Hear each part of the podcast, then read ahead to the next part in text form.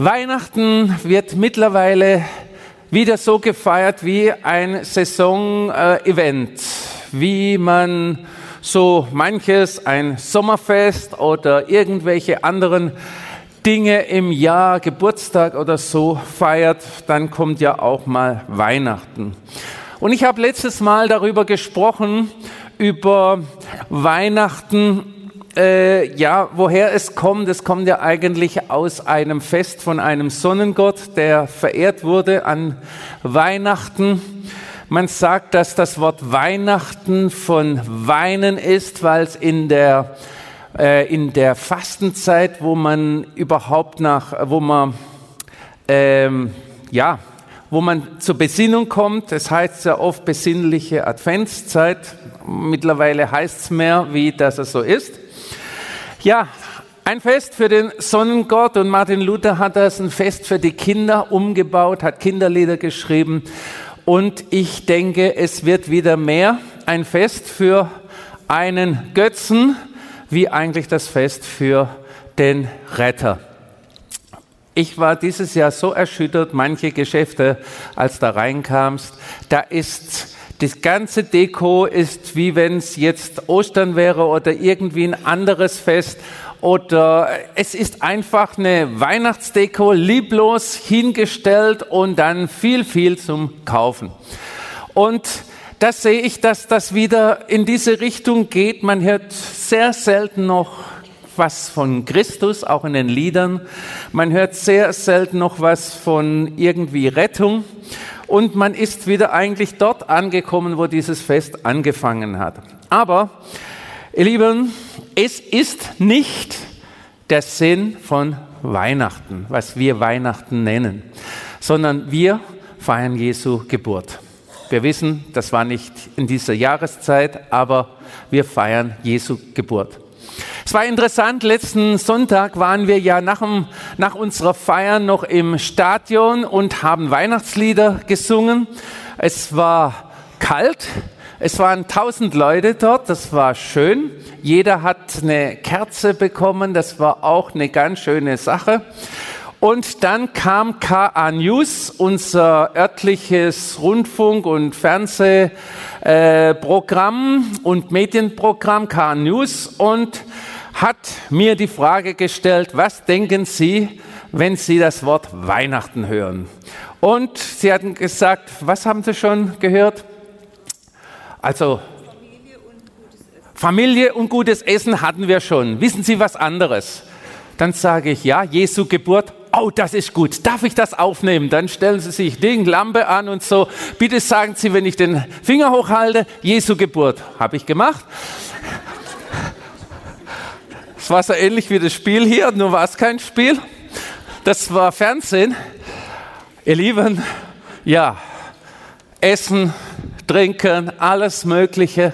Man, manchen ist vielleicht sogar peinlich, Jesu Geburt oder über die Sache nachzudenken. Aber so ist heute wirklich die ganze Geschichte über Weihnachten. Was für eine Erwartungen haben wir an Weihnachten? Wir haben die Erwartung, dass wir ein Geschenk erhalten.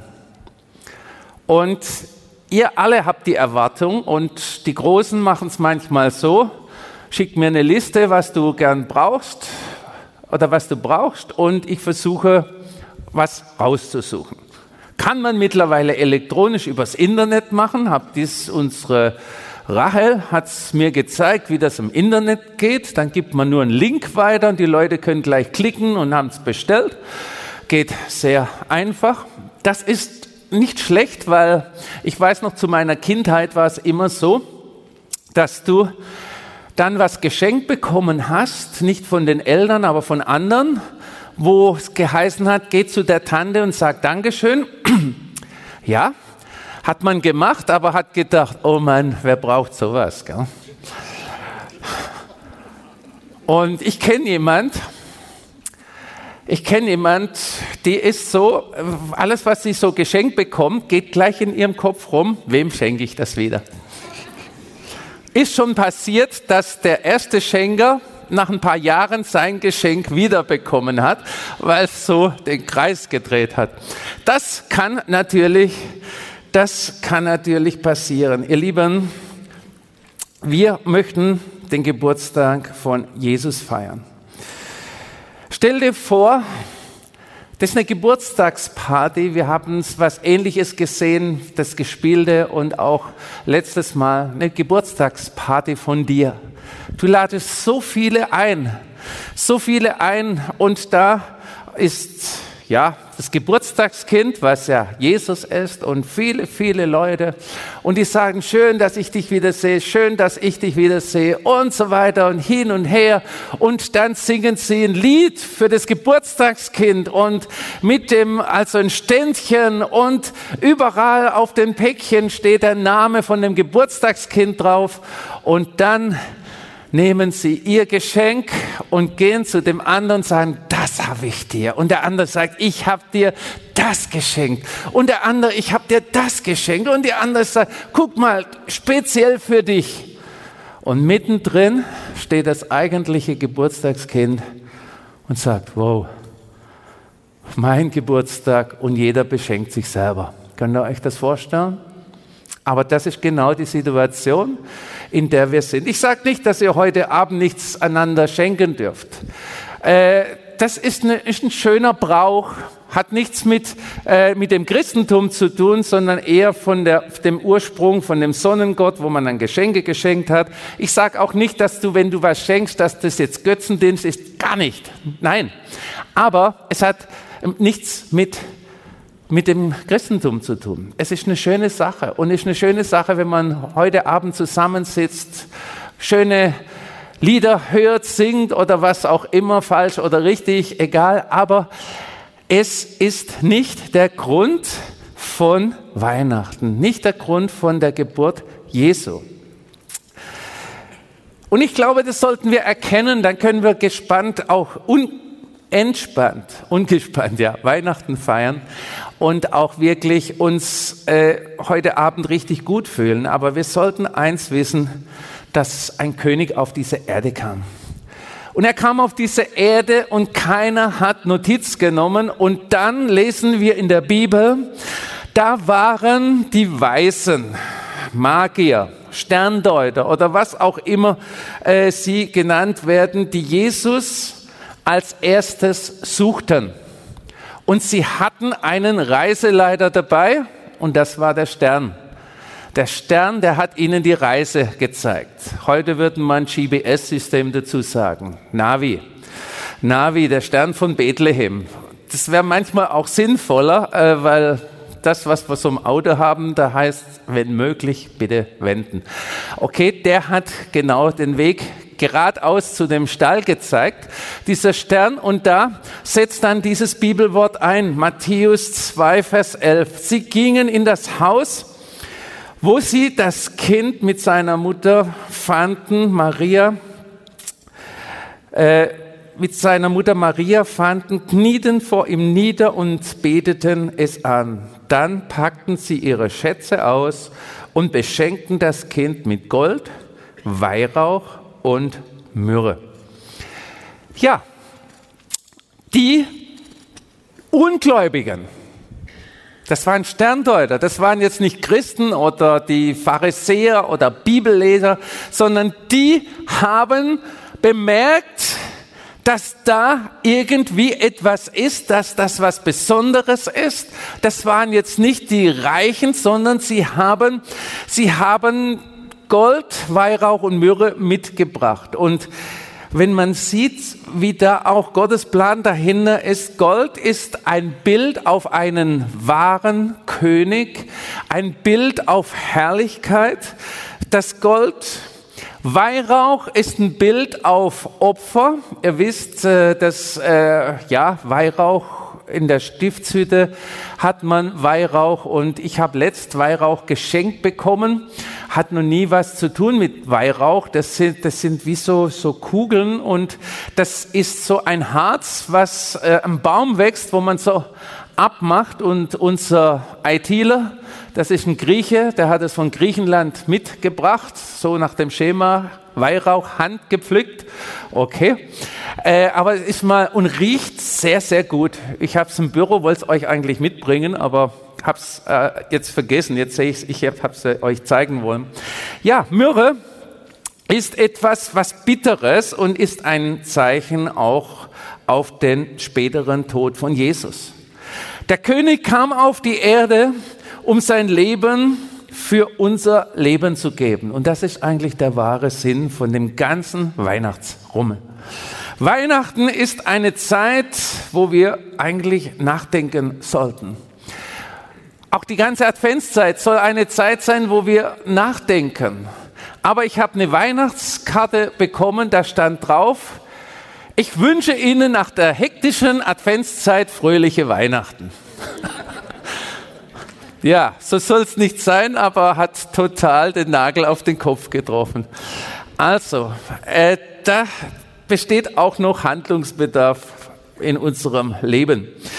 Wenn, ihr Lieben, wenn ich Schulden habe und komme zu dir und du hast auch Schulden, was ist dann, dann gibt es zwei, die Schulden haben, aber keiner, der dem anderen helfen kann. Stimmt's? Wenn aber jemand kommt, der keine Schulden hat und hat ein gutes Konto, der kann für mich bezahlen. Und dafür kam Jesus. Er kam mit einem dicken, fetten Konto, nicht auf der Sparkasse, Volksbank, Commerzbank, was es sonst noch gibt, sondern für dein Leben. Ein dickes Konto, um all unsere Schulden zu begleichen, die da sind, habe gelogen, habe betrogen. Deswegen, oh, der da vorne ist das wirklich. Ich glaube, wir müssen uns alle einreihen, dass wir irgendwo gesündigt haben. Und da kommt er und sagt, komm, ich zahle deine Schuld und deine Sünden. Er sagt, wir sind, wir sind Weihnachten, nicht in Ostern. Ja, was ist eine ganze Geschichte? Er kam für das Kreuz und für die Auferstehung. Manche bleiben an Weihnachten stehen und es ist immer das süße kleine Kinderlein. Das süße kleine Kinderlein. Und wisst ihr, wir haben unseren Elias, der ist jetzt neun Monate alt und unseren Joel, der wurde ja letzten Sonntag hier äh, fünf Jahre alt. Behandle ich den Joel wie den Elias, wo ich sage, die Woche war ich mit dem Einkaufen, das war interessant. Das war das Suchspiel der Nation. Du schaust was an und weg ist er. Okay. Aber wenn ich dann zu Joel sage, Joel, du, du, du, du, du, du, du, sagt er, Opa, Opa, was machst du? Ja. Mach es zu dem Elias, dann lacht er. Versteht ihr? Es ist ein Wachstum da. Und Jesus kam als Kind, aber er ist nicht mein Kind. Er kam, um deine Schulden deines Lebens zu begleichen. Und das ist, kann nicht ein Kind. Er kam, um das zu begleichen. Und das ist eigentlich der Beginn von Weihnachten, wo wir an Weihnachten feiern. Und das, das ist so, äh, so wunderbar, dass, dass wir das feiern dürfen. Er kam für unsere Schuld. Und Jesus ist der Einzige, der Guthaben hat für unser Leben. Jesus kam, um etwas gegen unsere Schulden zu tun. Ich habe es gerade gesagt, der unsichtbare Gott wurde durch Jesus sichtbar. Er wurde durch Jesus sichtbar. Er steht in den Geschichtsbüchern drin, nicht nur in der Bibel. Der unbekannte Gott wurde durch Jesus real. Gott wurde Mensch und das ist Jesus. Und in 1. Korinther 1, Vers 4 heißt es, Dank für Gottes Geschenk. Immer wieder danke ich Gott für das unverdiente Geschenk, das er euch in Jesus Christus gegeben hat. Gott hat dir ein Geschenk gegeben, Jesus. Nicht das Kind, nicht irgendwie, ja, das, das ganze Drumrum und die ganze Stallidylle, äh, Ochs, Esel und äh, ja, gibt es heute auch noch. Aber äh, nicht das Ganze, sondern er gab dir Jesus, der die Schulden bezahlt, wenn du sagst, ja, bitte tu's. Ich habe wirklich, ich habe gesündigt, bitte tu's. Das, das ist das, das Wunderbare. Es, er sagt nicht, tritt sofort in eine Kirche ein und ab, wenn du wirklich mit deinem Leben reinen Tisch machen willst, musst du das tun, knieen und das und das und das. Lieben, das ist das Problem dass so viel solches gemacht wurde und viele nicht mehr in eine Kirche möchten, weil sie meinen, Kirche und Gott ist dasselbe. Kirche und Gott ist nicht dasselbe. Gott ist der, der dich liebt. Zu Hause, wo du bist, ohne Kirche auch. Zu Hause, wo du bist, wo du deine Not hast, wo du deine Sorgen hast. Da kommt ein liebender Gott. Da kann Kirche dir oftmals nicht helfen oder ist manchmal sogar vielleicht hinderlich. Nein, ich sage nichts, dass man nicht in Gottesdienst gehen soll. Das ist wichtig, dass man lernt, von Gott lernt, aber äh, Gott, also die Kirche wird dir nicht das bringen, was dein Herz braucht, sondern das ist der lebendige Gott. Die damaligen religiösen Leute haben das Geschenk verpasst. Die waren in Jerusalem. Jesus war in Bethlehem. Und die haben noch nicht mal registriert, dass da irgendwo was passiert ist. Das hat sie überhaupt nicht interessiert. Die Leute, die eigentlich äh, auf den Erlöser eigentlich gewartet haben, die bis, die bis heute noch auf den Erlöser warten, zum Teil, die haben es nicht registriert und die waren eigentlich nicht da.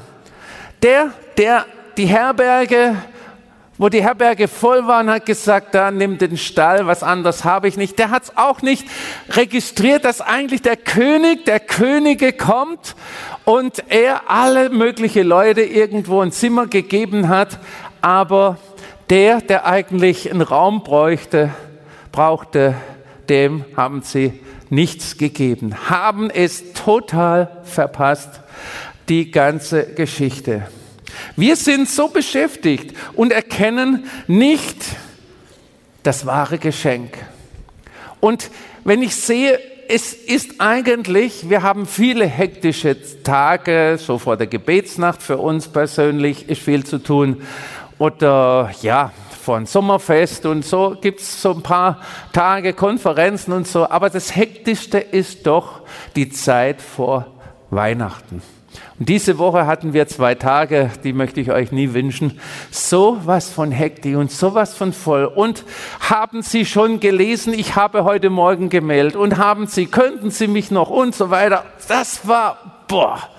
Und ihr Lieben, und da fällt dir nicht ein Frieden auf Erden in diesem Moment, sondern aber wir sind so in einer Hektik und vergessen eigentlich das wahre Geschenk das wir bekommen haben und das wir nur anzunehmen haben.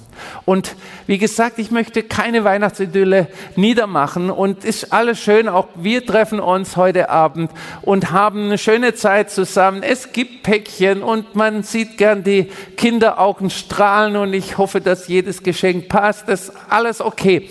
Aber es ist nicht der wahre Grund. Der wahre Grund ist, dass Jesus für dich gekommen ist. Und er möchte dir, er möchte dir ein Leben schenken, ein Leben ohne Schulden in den geistlichen Bereich, ohne Schulden. Er möchte für all das bezahlen, wo du nicht mehr gut machen kannst. All das, was du verbockt hast, sagt man heute.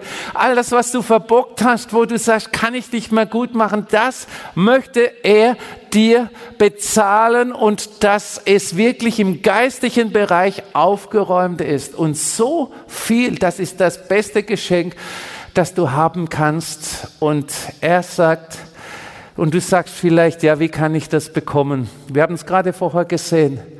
Der Herr möchte jetzt nicht ein dickes Opfer oder irgendwelche Versprechen. Und nein, er sagt, gib mir dein Herz. Gib mir dein Herz. Lebe mit mir. Er sagt nicht, lebe, tritt in eine Religion ein. Nein, die Religion war für ihn auch das Hinderlichste, was er auf der Erde hatte. Er kam zu den Menschen und hat ihnen geholfen. Und oftmals war die Religion im Weg.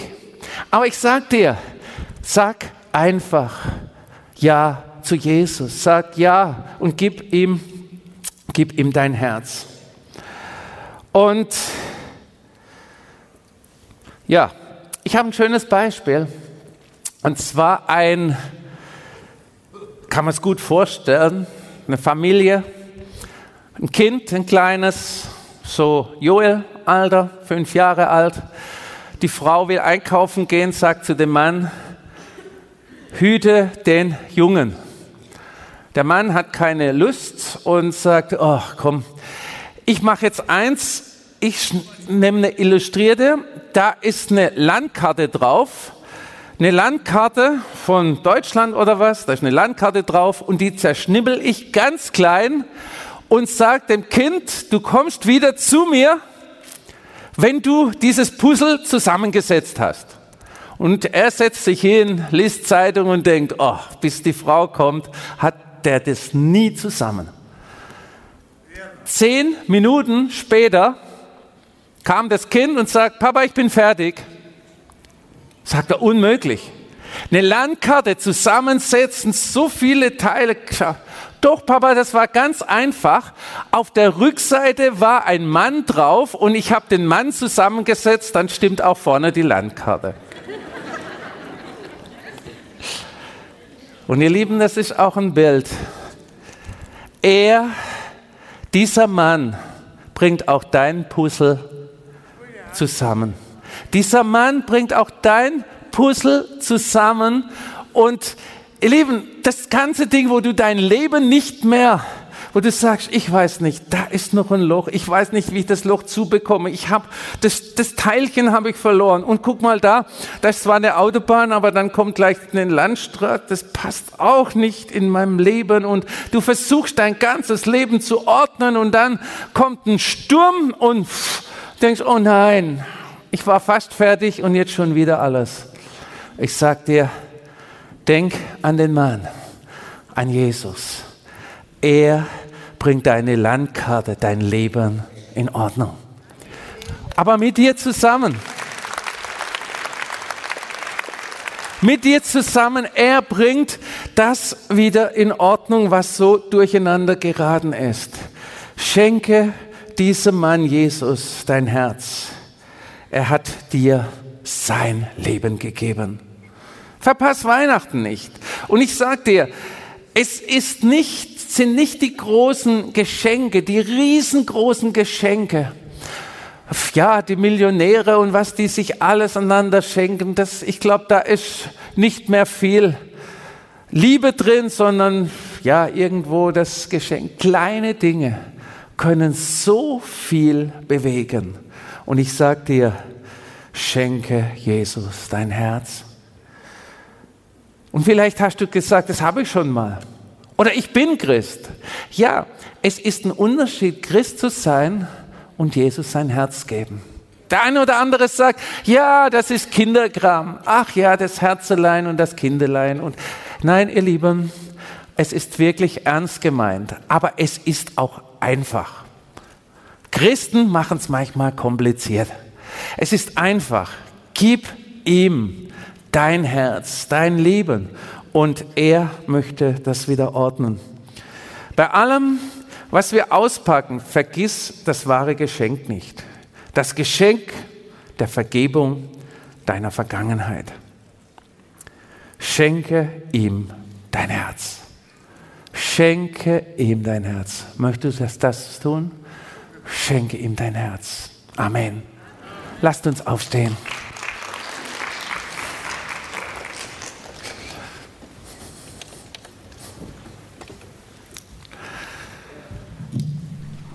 Danke, Herr.